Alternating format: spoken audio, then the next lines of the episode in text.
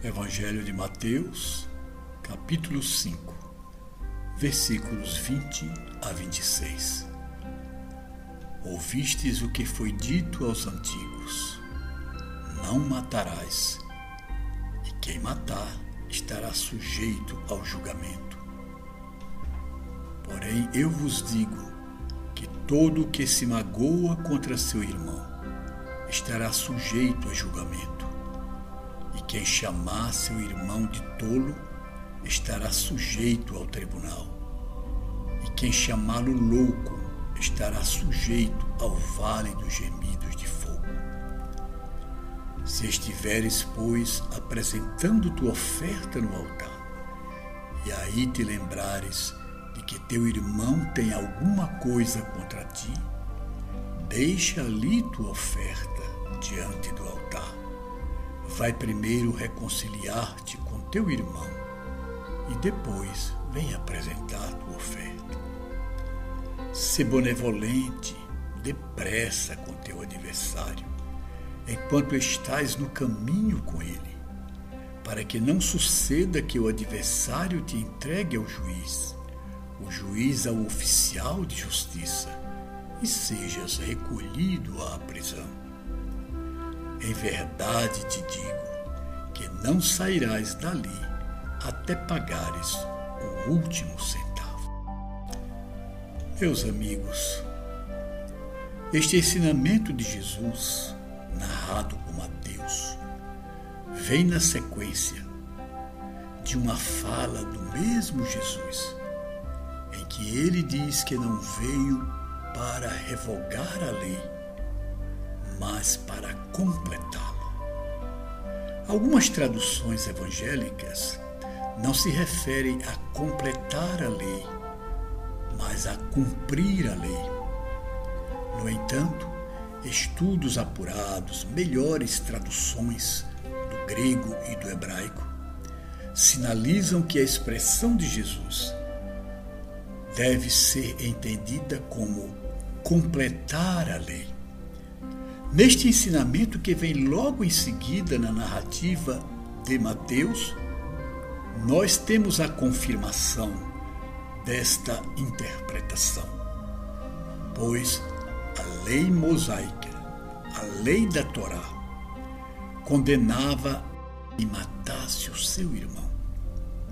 Jesus, no entanto, amplia, refina e amplia esse entendimento e diz que, na verdade, nós podemos ser levados a julgamento, nós podemos ser condenados por faltas aparentemente muito menores do que matar, destruir o corpo físico de alguém.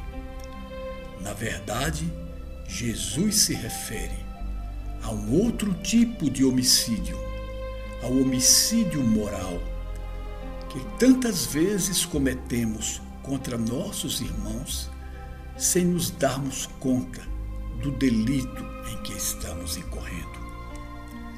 Vejamos, Jesus afirma que é condenável aquele que cultiva a mágoa contra seu irmão.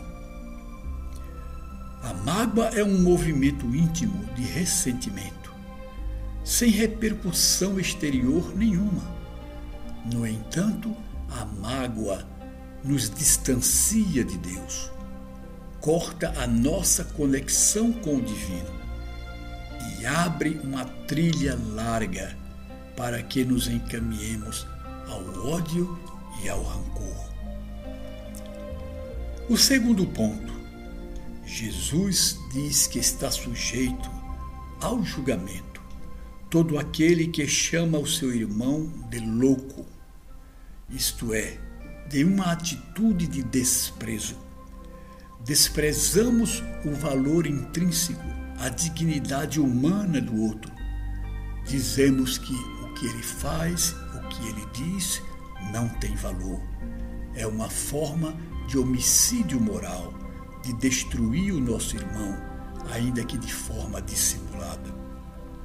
O terceiro ponto, Jesus diz que está sujeito ao julgamento aquele que classifica alguém de louco, com isso lhe causando prejuízos morais graves, pois ao chamarmos alguém de louco, estamos dizendo que aquela pessoa não tem condição de afirmar-se como ser humano. Portanto, meus amigos, vemos Jesus completando um ensinamento que na Torá apenas se refere a um ato, ao ato extremo de destruir a vida física, deixando de lado toda uma série de atitudes cruéis com as quais destruímos, podemos destruir moralmente nosso irmão. É um ensinamento muito apropriado para os dias em que vivemos. Dias de fake news, dias de ataques às reputações das pessoas, feitas agora através das redes sociais, com um alcance muito maior do tempo em que as versões se propagavam boca a boca.